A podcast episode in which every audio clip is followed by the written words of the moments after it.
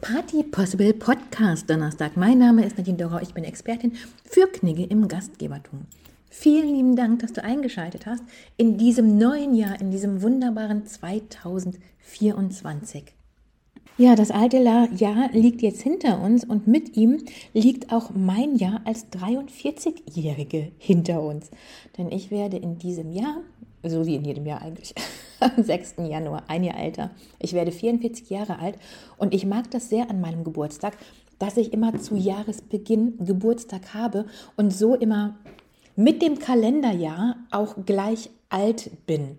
Also das heißt, dass ich kein abweichendes Geschäftsjahr im Sinne von, ich werde Mitte des Jahres oder in der, erst, in, dem erst, in der ersten Hälfte des Jahres oder in dem letzten Viertel des Jahres oder, oder, oder wie auch immer ein Lebensjahr älter, sondern ich werde älter praktisch, wenn auch die Erde älter wird. Um eine Woche verschoben, finde ich, gilt nicht. Das ist nicht nur schön und einfach zu rechnen, sondern so lege ich auch viele, also im Kopf viele Daten und viele Erlebnisse, ob gut oder schlecht, nicht, unter, nicht nur unter einem bestimmten Jahr ab und zusätzlich unter meinem Alter dann, so wenn man sagt, ja, als ich 44 war, ist das und das passiert oder mit 25, sondern das gleicht sich dann halt. Und das finde ich sehr, sehr schön. Und gerade bei schwierigen Momenten im Leben ist das so zusammen dann abgehakt. Weißt du, es gibt da nicht zwei nennenswerte Komponenten, nämlich einmal das Jahr, wo es passiert ist und einmal das Lebensjahr, wo es passiert ist, weil sich das halt bei mir gleicht. So, genug von mir. Ich möchte gerne noch darauf eingehen, auf unsere Wünsche, Träume. Natürlich ist das auch so ein Gedanke, der uns immer wieder bewegt, im Speziellen jedoch auch in der Zeit zu Weihnachten, in der Jahresübergangszeit und zu Geburtstagen. Vielleicht auch zu verschiedenen Dekaden in unserem Leben, wenn wir mal zurückblicken auf all das, was wir schon geschafft haben, aber vielleicht auch auf all das, was wir nicht erreicht haben. Wenn wir unsere Visionen, unsere Ideen, die wir früher hatten für unser Leben, Revue passieren lassen und sehen, Wahnsinn, all das, was ich mir damals vorgestellt habe, als ich vielleicht 10, 15, 5 oder 20 Jahre alt war, so wie mein Leben laufen sollte, so wie ich gedacht habe, wo ich auch darauf hingearbeitet habe, kann ich, und ich denke, da spreche ich für viele, sagen, so ist es nicht eingetroffen. Was kam dazwischen? Genau das Leben selbst. Wir haben geplant, wir haben gemacht und wir haben bestimmt auch das eine oder andere in eine Richtung entwickelt und aufgebaut, in der es hätte so weit kommen sollen oder können, dass wir unsere Lebensträume und Ziele erreichen. Und dann finde ich schon, dass man auch traurig sein darf über diese verlorenen Ziele, über das, was wir eben nicht erreichen konnten, wie unser Leben eben nicht verlaufen ist. Sei es für den einen oder anderen die Scheidung, dass man sagt, ich wollte, denn das ist ja bei uns allen, wir alle gehen ja in keine Ehe, wenn wir nicht zumindest in dem Moment glauben würden, es hält für immer. Und hier spielen diese Werte und die, die sich auch verändern, eine große Rolle. Aber zuallererst mal ist das natürlich ein Scheitern und natürlich ein Traum, der verloren geht, für immer in Liebe vereint sein, für immer verheiratet sein, für immer, was auch immer dieser Lebenstraum, und bleiben wir ruhig bei Hochzeit, bei Ehe, für uns bedeutet, aber in der Gemeinschaftlichkeit verbunden sein. Oder aber wir wollten Mutter werden und wurden es nicht. Oder aber wir wollten zweifache oder dreifache Mutter werden und wir haben ein Kind bekommen.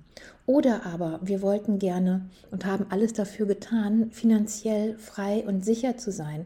Und dann kam das Leben und Schicksalsschläge dazwischen und all das Geld ist uns abgenommen worden oder ist weg im Sinne ja, von, von Gegebenheiten, die wir eben dann halt nicht beeinflussen können. Bei dem einen oder anderen ist es eine Krankheit, die dazwischen funkt und wo wir dann eine eine Summe verlieren, weil wir nicht mehr arbeiten können, weil wir in teure Medikamente investieren. Oder, oder, oder. Oder sei es, dass wir eine Zeit lang gar nicht mehr wissen, was wir eigentlich möchten, getragen von einer Depression, die uns natürlich dann nicht ermöglicht, ein das bis dahin aufgebaute mm, oder den bis dahin aufgebauten Wert weiterzuführen. Also was passiert? Es passiert Leben und damit gehen so unglaublich viele Träume auch flöten. Die werden sich nicht mehr erfüllen. Und ich finde, es ist legitim, auch darüber traurig zu sein. Und ich finde, es ist wunderbar, über all das, was sich stattdessen ergeben hat, glücklich zu sein. Aber trotzdem darf man dem, was nicht gewesen ist, was wir uns eigentlich vorgestellt haben, hinterher trauern. Ich habe eine liebe Freundin, die hat unglaublich früh Krebs bekommen und das direkt zweimal hintereinander. Und das hat sie sich mit Sicherheit nicht ausgesucht. Und so war ihr Leben nie gedacht. Sie hat damals ihren Beruf erlernt, einen Beruf, den sie geliebt hat, einen Beruf, in dem sie für immer arbeiten wollte. Und mit dieser Krebserkrankung und den Einschränkungen damit war es nicht mehr möglich. Und das ist ein Lebenstraum, der dann weg ist. Sie arrangiert sich neu, sie ist ein unglaublich positiver Mensch. Sie hat nach der ersten Krebserkrankung abgedeckt, hat eine Krebsversicherung abgeschlossen und bei der zweiten, die dann eine andere Krebsart war, auch das Geld erhalten und erfüllt sich damit mit dieser monetären Freiheit jetzt andere Wünsche und Träume, die aber Platzhalter sind, wo sie sich neu arrangieren musste, wo sie sich neu finden musste. Und auch hier ist es natürlich auch der Traum, dem sie hinterher weint. Meinen Beruf, und ich, ich kenne ja mein Leben lang fast, dass sie wollte nie was anderes werden, weißt du? Und das kann sie jetzt, und sie ist so alt wie ich, nicht mehr ausüben.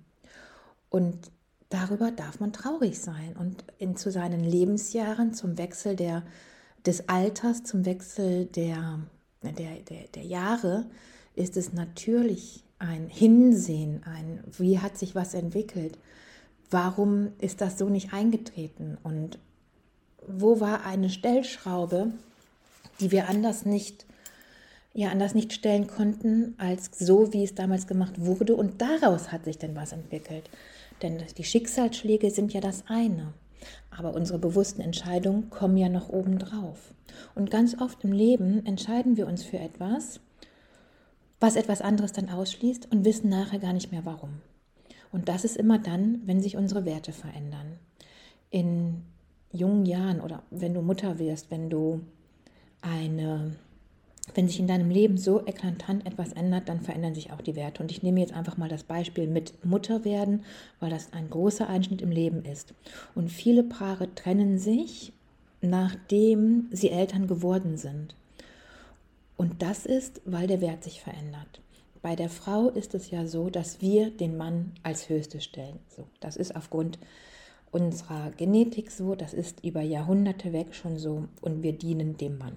Und das ist überhaupt gar nicht despektierlich gemeint. Und natürlich bedeuten uns Beruf und so weiter auch unfassbar viel. Aber in allererster Linie steht da mal das Weitergeben der Gene, das die Ehe, zwischenmenschliche menschliche Beziehungen, das Gründen einer Familie und das Behüten der Kinder und natürlich dann auch weiter gedacht, dass die Kinder immer ernährt sind und satt sind und glücklich sind und ihnen all das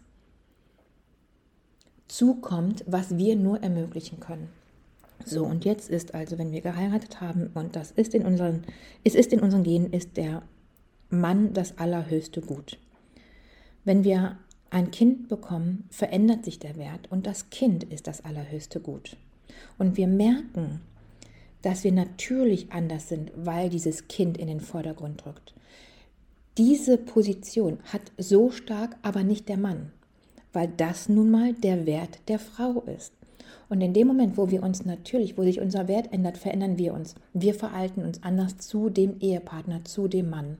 Und auch wenn die Familie an allererster Linie für uns Frauen steht, steht doch das Kind, der Wert das Kind noch oben drüber. Und wenn wir dann merken, okay, mit diesem Partner funktioniert es nicht, weil ich habe, ich sage jetzt einfach irgendwas, eine Eifersucht dem Kind gegenüber ist. Er ist nicht mehr derjenige, der ähm, angebetet wird, derjenige, der die erste Rolle spielt. Es verändert sich der Wert der Frau. Damit wird er hin, hinabgesetzt, das logische Konsequenz hinabgesetzt.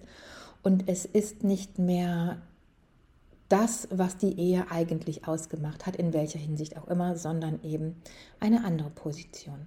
Und die Frau merkt, okay, mit dieser Position tue ich meinem Kind gerade gar nichts Gutes, weil wir uns nur noch streiten, weil die Erziehungsmethoden, die wir ja vorher nicht kannten, die mein Sohn meinem, äh, die mein Vater, die, die mein Mann, meine gut, Entschuldigung, die mein Mann gegenüber unserem Sohn, unserer Tochter, unserem Kind, unseren Kindern gegenüber zeigt, mir nicht ausreicht, weil mir da falsche Werte vermittelt werden, weil da vielleicht auch in dieser Position der Respekt der Mutter, nicht der Frau, der Mutter gegenüber fehlt, die sie jedoch gerne als großen Wert mit transportieren möchte.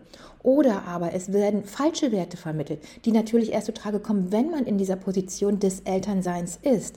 Und dann trennt sich sehr, sehr häufig eben die Frau von dem Mann nachdem sie gemerkt hat, oh Gott, das, was für mich alleine okay war, seine Angewohnheiten, seine Schwierigkeiten oder oder, selbst wenn es vorher gelebt wurde, war es für mich als erwachsene Frau verständlich, aber das möchte ich überhaupt gar nicht, dass es bei meinen Kindern so gepflanzt wird durch dieses für mich Fehlvorbild, durch eine Schwäche zum Beispiel. Und ich meine nicht Schwäche in Form von körperlicher äh, Schwäche, hm, und auch keine so sowas hochtragendes wie Alkoholismus, sondern ich meine da wirklich eine Schwäche im Charakterzug, die wir eben nicht ertragen können, die wir als erwachsene Person ausgleichen können, aber unseren Kindern nicht zumuten möchten. Und dann sehen wir, dass unsere Entscheidung sich natürlich natürlich dahin bewegt, dass wir uns trennen müssen. Sei es von Partnern, sei es von Freundschaften, sei es von Arbeitsplätzen, sei es von Essgewohnheiten. Alles ändert sich in dem Moment, wo du Verantwortung für ein kleines Kind hast.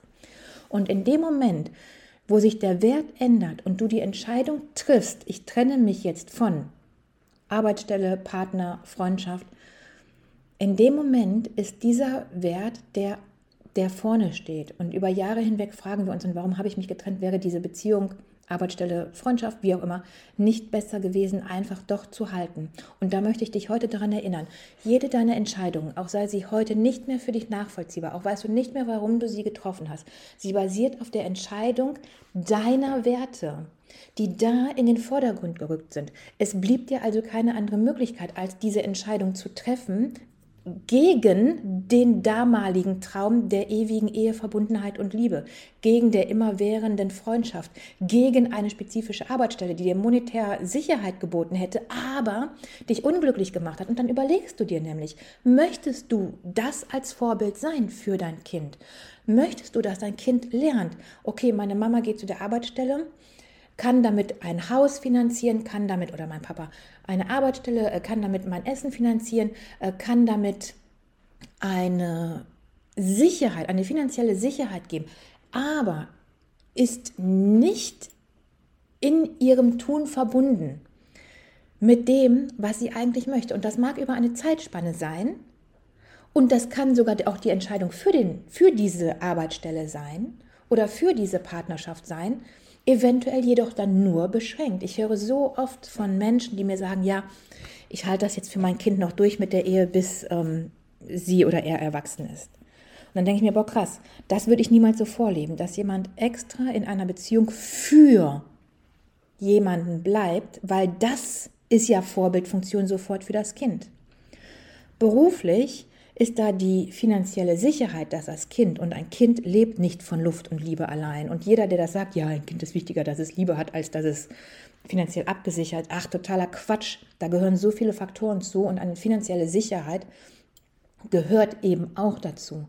Und da verstehe ich, dass Menschen sagen, ich mache diesen Beruf noch so und so lange ähm, oder aber lass es parallel laufen, bis ich mir etwas gesucht habe, was mich erfüllt. Und all diese Komponenten kommen zusammen und da musst du dir überlegen, welcher Wert bestimmt gerade deine Vorbildfunktion. Ist es der der Sicherheit? Ist es der, du möchtest zeigen, dass dein Kind sich immer entscheiden kann, dass es Glück leben kann? Und in dem Moment verändern sich diese Einstellungen, diese Werte, die wir damals hatten, wir treffen Entscheidungen, die uns kilometerweit weg von unserem Traum bringen, aber hin zu der Realität und das, was in dem Moment wichtig ist.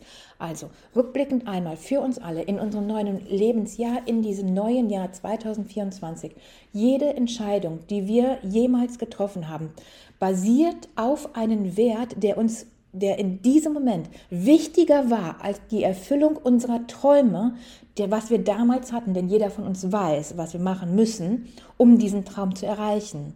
Wir entscheiden uns manchmal jedoch dagegen, sei es, dass wir unmoralische Angebote abgeben, äh, annehmen, wo wir schnell finanzielle Freiheit hätten, sei es, dass wir in einer unglücklichen Beziehung bleiben oder sei es, dass wir uns genau dafür entscheiden, um dann das erreichen zu können. Also am Ende des Tages steht der Wert hinter jeder Entscheidung und am Ende des Tages ist der Wert und die Handlung dahinter alle, jede Antwort auf jede Frage, die du dir jemals gestellt hast. So mit diesen Worten, mit diesen philosophischen Hineinspringen in die letzten 44 Jahre sende ich dir beste Grüße. Wir hören uns nächste Woche wieder. Dann bin ich nämlich 44 und mal sehen, ob sich meine Werte mit meinem Geburtstag verändern. Ich sage alles Liebe und bis dahin, hab eine tolle Zeit.